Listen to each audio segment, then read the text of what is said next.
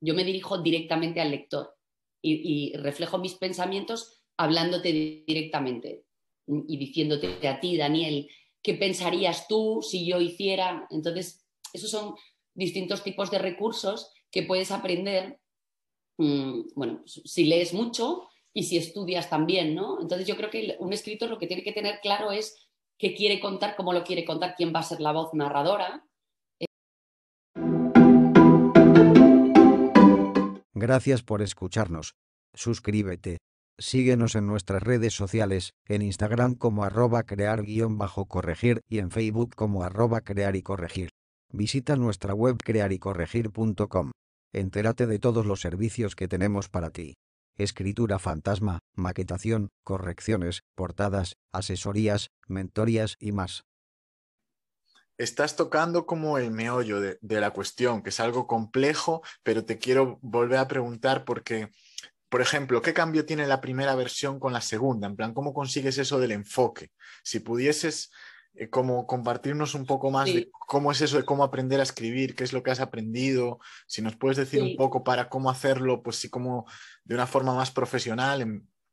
Vale, bueno, pues em, ya te digo, yo no soy muy metódica em, a la hora de escribir, en, en otras eh, facetas de la vida sí, pero a la, hora de escribir no. la primera versión de, esta, de esta novela o de esta historia era un, me siento y escribo lo que me sale. Porque ya te digo, como era una especie de, terapia, yo escribía sin más. Mm, no, había, no había pausas, no había... Eh, el único, la única, mm, el único o sea, el personaje principal era yo, aunque lo sigo siendo en la, en la versión final, pero no trabajé mucho los personajes. Entonces, por ejemplo, eso me parece muy importante, trabajar los personajes Mm, saber quiénes son y para eso, eso hay que escribirlo. Quiénes son los personajes y cómo te van a ayudar los personajes a, elaborar esa historia. Y los personajes tienen que evolucionar. En este caso, eh, el que más evoluciona en mi novela es, el mío, eh, porque, porque al final no deja de ser una novela autobiográfica, pero también hay, un, hay una evolución de, de, otros personajes que me acompañan durante toda la historia. Entonces, saber identificar quiénes son los personajes principales y los personajes secundarios me parece importante. Eh, y trabajarlos también, describirlos. las descripciones de tanto de las escenas y de los lugares físicos como de los personajes tienen que ser concretas. Mm, eh, a la hora de elaborar una escena también tienes que hablar de cosas concretas. Si tú quieres transmitir que la, que la protagonista está nerviosa, por ejemplo, sitúala en un lugar eh, y cuenta que le sudan las manos, que le tiemblan las manos, que ha cogido un boli y se le ha caído. No cuentes, quiero decir, a la hora de, escribirlo, ¿no? Imagínate, yo puedo decir, Elena eh, estaba, estaba nerviosa y lo que tengo que hacer es mm, hacer que el lector visualice el nerviosismo que está sintiendo ese personaje y no decir, no divagar, no irme a lo abstracto, sino irme a lo concreto. Y para eso ponerle, ponerle un bolígrafo o un papel o un pañuelo que le suden las manos, por ejemplo. ¿no? Ese tipo de cosas me parecen importantes a la hora de, las, de las, descripciones de las, de las, escenas de los personajes. Yo puedo decir que una amiga, por ejemplo, un personaje de la historia, mm, es una persona muy, muy risueña, muy alegre, muy abierta, lo que tengo que hacer es dar ejemplos que consigan transmitir que el lector sepa lo que yo quiero decir, que visualicen a esa persona.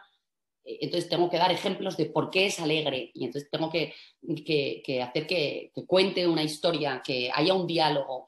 Mm, los diálogos son importantes para mantener el ritmo también. En mi primera versión no había diálogos, solo había reflexiones. Entonces eso es muy difícil mantener el ritmo eh, para que el lector no se pierda si no hay eh, diálogos que te, que te permitan eh, cortar y que te permitan seguir manteniendo, manteniendo ese ritmo. Los flashbacks también me parecen interesantes a la hora de, situar las historias. Yo lo que hago en el mío, en, el libro, como ya te digo, que es un poco en clave de humor, que utilizo mucho la, ironía, me río mucho de mí misma, lo que hago es, yo no sé si tú recuerdas, aquellos libros que leíamos, bueno, al menos yo soy mayor que tú, entonces de mis años leíamos unos libros que se llamaban Elige tu propia aventura, que no lo recuerdas, pues te, aconsejo que, leas uno que seguro que siguen existiendo. Elige tu propia aventura, eran unos libros eh, mm, pues para gente entre, pues no sé, entre de 10 a 14 años o algo así, ¿no? Y entonces tú ibas leyendo y, en un momento dado te decían, imagínate, eran sobre todo historias de misterio, eh, así un poco policíacas, pero ya te digo, para gente joven, ¿eh? Y entonces te decían, eh, ¿qué crees que debería hacer el protagonista ahora? Elige. Si quieres, imagínate que el protagonista llegaba a dos puertas cerradas delante de él. ¿Qué crees que debe hacer? ¿Abrir la puerta de la derecha o abrir la puerta de la izquierda? Y entonces te decía, si quieres que abra la puerta de la derecha, vete a la página 33. Si quieres que abra la puerta de la izquierda, vete a la página. Y entonces tú elegías tu propia aventura, porque elegías, si decidías tú si querías que el personaje hiciera esto o hiciera lo otro. Entonces yo, por ejemplo, para los flashbacks que hago en la novela, lo utilizo también. Y digo, em, por ejemplo, si yo hablo de un chico con el que salí y después, por el motivo que sea, necesito volver a hablar de él, digo, mm, si no recordáis a Jaime, me lo invento, y da la página 33, porque es en la página 33 donde yo empiezo a hablar de él, ¿no? Y entonces utilizo también ese tipo de, ese tipo de juegos, porque hablo mucho también de, de la generación de los 80 y los 90, cuando yo crecí, pues hablo de series de televisión y entonces explico, digamos, con notas, explico pues a las personas que a lo mejor eh, sean más jóvenes mm, y que estén leyendo esa novela, explico quién era ese personaje, quién era el protagonista de esa serie que yo veía de niña. Entonces, esos son recursos que hacen que el libro sea muy fresco. Porque tanto si, conoces a la persona, la serie, la película a la que yo me refiero, como si no, te va, te, va a hacer sonreír, ¿no? El, darte esa, explicación, porque yo lo que hago es hablar con el lector. Yo me dirijo directamente al lector y reflejo mis pensamientos hablándote directamente y diciéndote a ti, Daniel, ¿qué pensarías tú si yo hiciera? Entonces, esos son distintos tipos de recursos que puedes aprender, mm, bueno, si lees mucho y si estudias también, ¿no? Entonces yo creo que un escritor lo que tiene que tener claro es qué quiere contar, cómo lo quiere contar, quién va a ser la voz narradora, eh, si lo va a contar en primera persona o en tercera persona. Ahí depende un poco también de, a mí, me interesaba contarlo en primera persona porque, porque la identificación que yo necesito del lector me, va a resultar mucho más fácil si hablo de tú a tú. Y, tú te vas a sentir mucho más identificado conmigo si sabes que soy yo quien te hablo. Entonces, bueno, ese tipo de cosas son las que se las que un escritor antes de escribir su primera novela tiene que, pensar, ¿no? Eh, ¿Qué quiere? ¿Hablar en primera persona, en segunda? Eh, en pasado o en presente. Siempre es más fácil eh, mantener la, tensión narrativa en pasado que en presente, aunque parezca difícil, si suena un poco raro, si te fijas cuando lees, la mayoría de las historias están contadas en pasado. Siempre es más fácil eh, que el lector no se, no se, pierda, por ejemplo, si hablas en, un, en, un, pasado que en un presente, por ejemplo, ¿no? ese tipo de cosas creo que, son interesantes a, tener en cuenta antes de, ponerte, antes de ponerte a escribir. Y luego creo que hay que hacerse una escaleta pues para, saber eh, exactamente mm, dónde va a ir cada escena, mm, cuántas escenas va a tener cada capítulo, eh, eh, incluso cuántas páginas va a tener cada capítulo. Yo en eso soy un poco, como te decía, no soy muy metódica y tengo capítulos de tres páginas y otros capítulos de diez, por ejemplo. Pero bueno, lo, normal sería que más o menos todos los capítulos fueran de una extensión parecida, ¿no? Pero bueno, si yo me centro más en un personaje o en una historia que me pasa en un momento determinado, a lo mejor necesito, necesito más tiempo para, mm, para contarlo. Y, y, luego, bueno, pues eh, hago, ya te digo, yo hago muchas referencias a libros y a películas, por ejemplo. Y eso me permite también bueno, que la lectura sea, eh, sea ágil, por ejemplo. Bueno, son pequeñas cosas que, no, que yo no me había parado a pensar hasta que me puse a escribir. Y luego tengo un recurso también que he utilizado en este caso, que no sé si en una futura novela me serviría, pero sí que los lectores me han dicho muchos que les ha parecido muy original, que es que yo, como te digo, que esta novela, aunque tiene una parte seria y tiene una parte triste, quiero que sea principalmente una novela para pasar un buen rato, eh, yo lo que hago es mm, hacer una ficha técnica de cada uno de los personajes masculinos. Entonces, eh, los personajes masculinos son principalmente los chicos con los que yo o alguna de mis amigas ha salido y entonces lo que hago es presentarlos como yo le explicaría a una amiga o como se sucedería una conversación con una amiga cuando conoces a alguien y se lo cuentas al día siguiente. Entonces ella te pregunta, ¿y cómo era? Mm, ¿Y, cómo es? ¿Es alto? ¿Es bajo? ¿Es guapo? ¿Es feo? ¿Cómo tienen los ojos? Ese tipo de preguntas básicas y un poco por hacerte una primera idea del aspecto físico mm, de la persona cuando todavía no la conoces mucho. Entonces yo utilizo ese recurso y cada vez que presento a un personaje hago una ficha técnica. Entonces pongo ficha técnica, nombre, tal. Lo que te digo, los nombres están cambiados, ¿eh? pero bueno, nombre, edad, eh, profesión, mm, altura, eh, color de ojos. ¿Tiene pelo? ¿No tiene pelo? Bueno, me acuerdo también un poco de un juego que no sé si conoces, que se llama ¿Quién es quién? era un juego de mesa en el que tú tenías que averiguar quién era la otra persona a través de preguntas, ¿no? Entonces, bueno, yo me acordé un poco de eso y me pareció, y me pareció original utilizarlo. Y muchos lectores me han dicho que eso les ha, les ha gustado mucho porque no lo habían visto nunca en un libro. ¿no? Muy interesante. Eh, como tienes esta formación de mercadóloga y comunicóloga, también te quería preguntar eso cómo te ha ayudado, si quieres compartir algún consejo respecto pues a lo que viene después de que acabas el libro, ¿no? A la comercialización, a las ventas. Bueno, eh, sí, al final, eh, al haber trabajado en marketing y en publicidad, pues conoces un poco eh, cómo funciona este mundo, ¿no? No tanto el mundo editorial como el mundo de, pues, de la comunicación.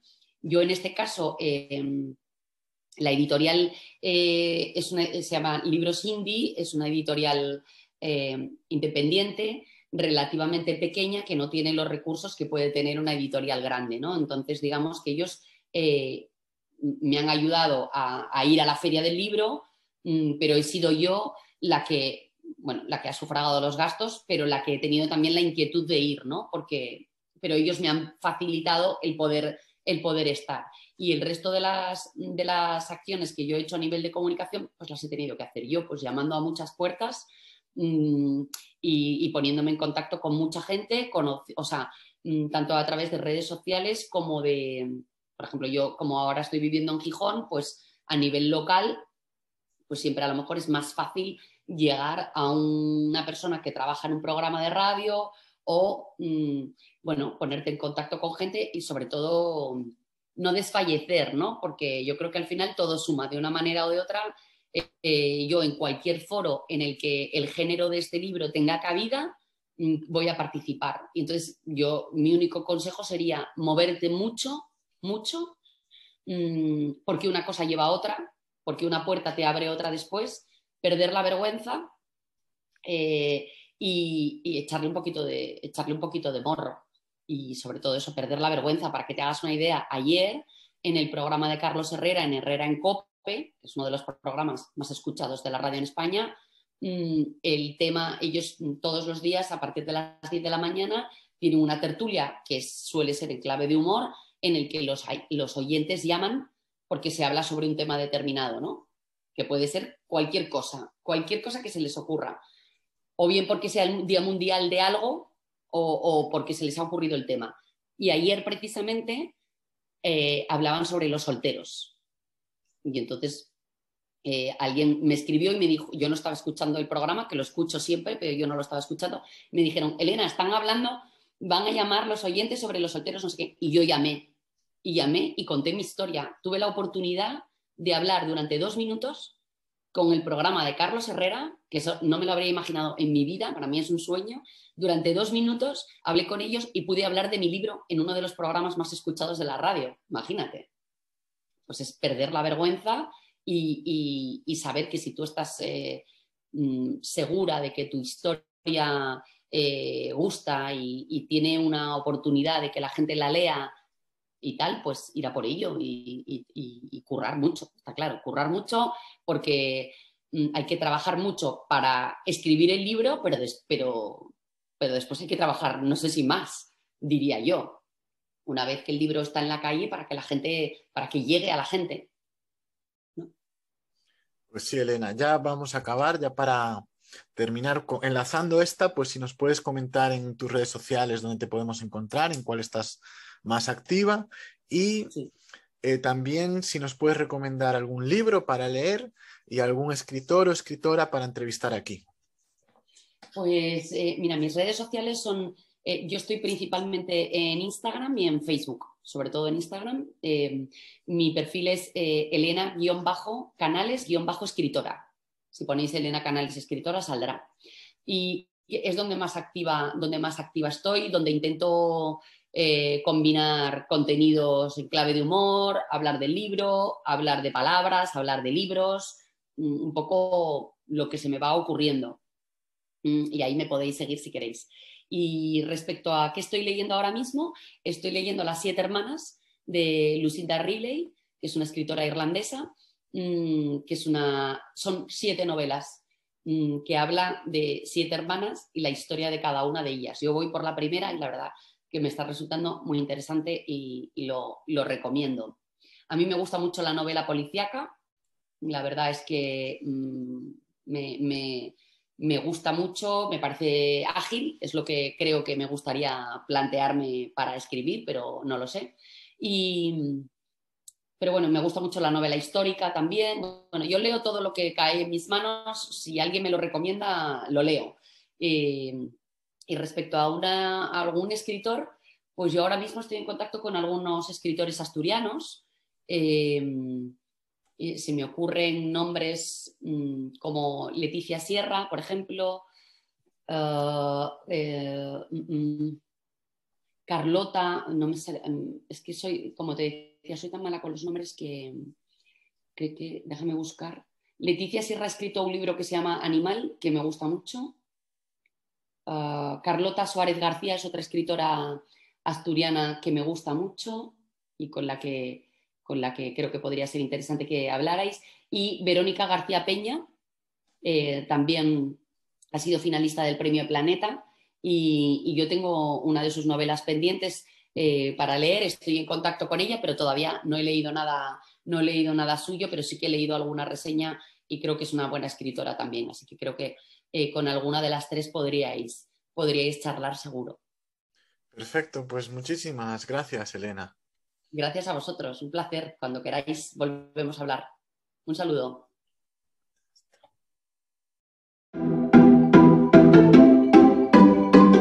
Gracias por escucharnos.